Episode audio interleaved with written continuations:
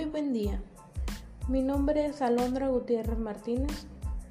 Tengo 22 años de edad y estudio la carrera de licenciatura en educación en la Universidad del Desarrollo Profesional o bien UNIDEP. Voy en décimo cuatrimestre, ya en el último cuatrimestre de esta hermosa carrera y actualmente radico en San Luis Río Colorado, Sonora. Mi plantel es Mexicali, sin embargo hubieron algunos inconvenientes aquí en San Luis Río Colorado, por lo cual nos movieron de plantel. En este podcast vamos a tocar un tema muy importante para los que estamos próximos a egresar, que es la estructura general de una tesis. No nos vamos a enfocar mucho en cada punto, sin embargo a través de, esta, de este curso en el cual estamos, eh, estamos llevando, vamos a ir retomando algunos puntos que ya hemos visto a lo largo de nuestra carrera o también de varias materias que nos han tocado en relación a, una tesis. En primer punto vamos a describir brevemente qué es una tesis. Una tesis es un trabajo escrito de investigación especialmente hecho de carácter científico que se mantiene y se intenta demostrar algunos razonamientos para esto tenemos que elegir un tema en especial o un tema en específico, el cual sea de nuestro interés y con el cual vayamos a trabajar a lo largo de esta investigación. Vamos a tocar algunos puntos de la, de la estructura de la tesis. Algunos tipos de informes, vamos a presentarlos a continuación, son, son el informe técnico que es parte de la información. Otro tipo de motivos de presentación de información son el reporte, el manual y alguna presentación. Y algunas normas y estándares de presentación y publicación de estos tipos de informes se quedan a disposiciones institucionales, es decir, que la institución nos va a dar las normas o criterios con los cuales quieren que hagamos nuestro tipo de informe cualquiera de los cuatro anteriores que acabo de mencionar, que puede ser un informe técnico, un reporte, un manual o una presentación. De igual manera, para realizar nuestra tesis tenemos que tener una planeación. En la planeación incluimos el plan de desarrollo, el plan de trabajo, el plan técnico y la presentación. Y de igual manera las normas y estándares de esta presentación serán a disposiciones institucionales que cada institución tiene sus disposiciones generales o específicas. También tema que tocaremos más adelante en esta materia. Ahorita solamente lo estamos viendo de manera global. Otro motivo de presentación es la toma de decisiones. Y en los tipos de informes tenemos el informe de investigación de mercados, proyecto de inversión, plan de negocios y la presentación de igual manera con disposiciones institucionales. Algunos trabajos técnicos, que es el manual técnico, el reglamento, un boletín o una revista. Y por último, el motivo de presentación tenemos la publicación, que puede ser un artículo, una crónica, un reportaje o un libro. Esto quiere decir que el comité editorial del órgano de difusión será el encargado de juzgar a nuestro proyecto o a nuestra tesis para ver si puede ser publicado en un artículo, una crónica, un reportaje o en un libro. Depende del criterio de evaluación al el cual estén otorgando.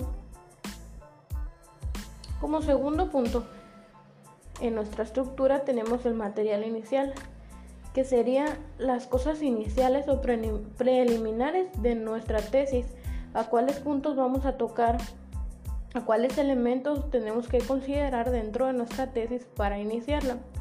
El primero es la portada, donde vamos a incluir el nombre, el nombre del tema, el nombre del autor, el lugar, la fecha y algunos otros cuantos elementos.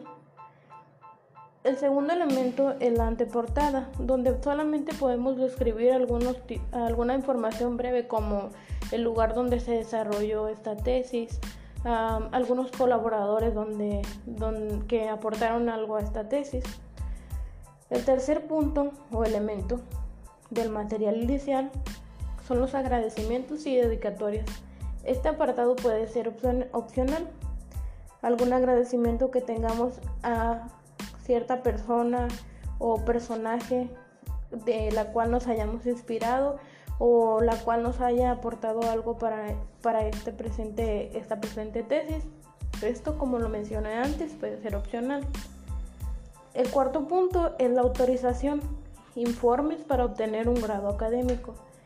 Esto quiere decir que va a ser nuestra base donde nos vamos a solicitar en, en relación a los elementos que contengan nuestra tesis. El prólogo es el quinto punto. Este punto también, de acuerdo a algunos autores, es opcional, ya que podemos incluir datos importantes o muy parecido a la dedicatoria, donde podemos mencionar algunos elementos importantes que influyeron en la toma de decisión del siguiente del tema que estamos abordando en la tesis. El punto número 6 es el índice o contenido sumario, que es donde vamos a enlistar y a poner en qué página incluye cada tema o subtema de nuestra tesis. El número 7 son las índices de tablas, gráficas, figuras o diagramas.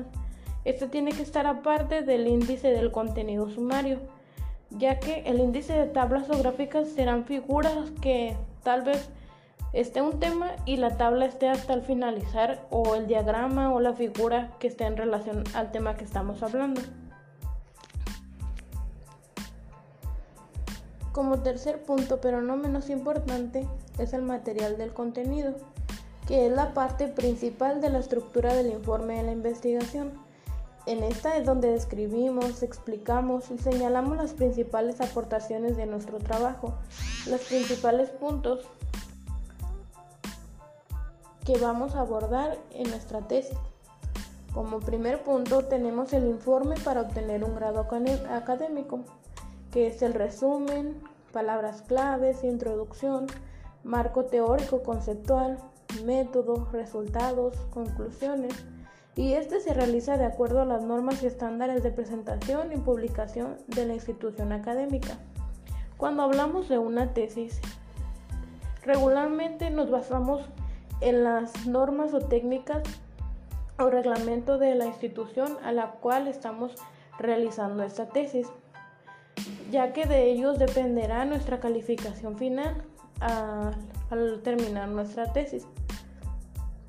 El segundo punto es el informe para publicar por un órgano de difusión científica o para presentar en congresos o foros. Este también puede ser palabras claves, Ah, marco teórico conceptuales, los resultados y las conclusiones. Se desarrollan considerando las normas y estándares de presentación del organismo que publica el informe o del que celebra el congreso o foro. El tercer punto son los informes realizados por requerimientos de una asignatura o institución por iniciativa personal. En el cuarto punto tenemos el informe no académico para una organización, donde puede tener un resumen, marco teórico conceptual, método, resultados y conclusiones, y se realiza considerando normas y estándares técnicos de presentación y las indicaciones de la institución claros y precisas. Y como quinto y último informe, tenemos el informe no académico para publicación en un órgano de difusión introducción, capitulario y conclusiones, y se elabora siguiendo las normas y estándares de publicación del órgano al, que sea el informe. Algunas consideraciones o elementos que debe de tener el contenido según el tipo de informe y propósito de información serán los siguientes. La tesis para tener un grado académico debe de tener un resumen, palabras claves, introducción, marco teórico conceptual, métodos, resultados, capítulos y conclusiones. El artículo para publicación en un órgano de difusión científica debe de contener un resumen, palabras claves, introducción, marco teórico conceptual, métodos, resultados y capítulos. De igual manera, conclusiones. En relación a los seis puntos que tomamos en cuenta de tipos de informes, todos tienen sus criterios y sus formas de realizarse.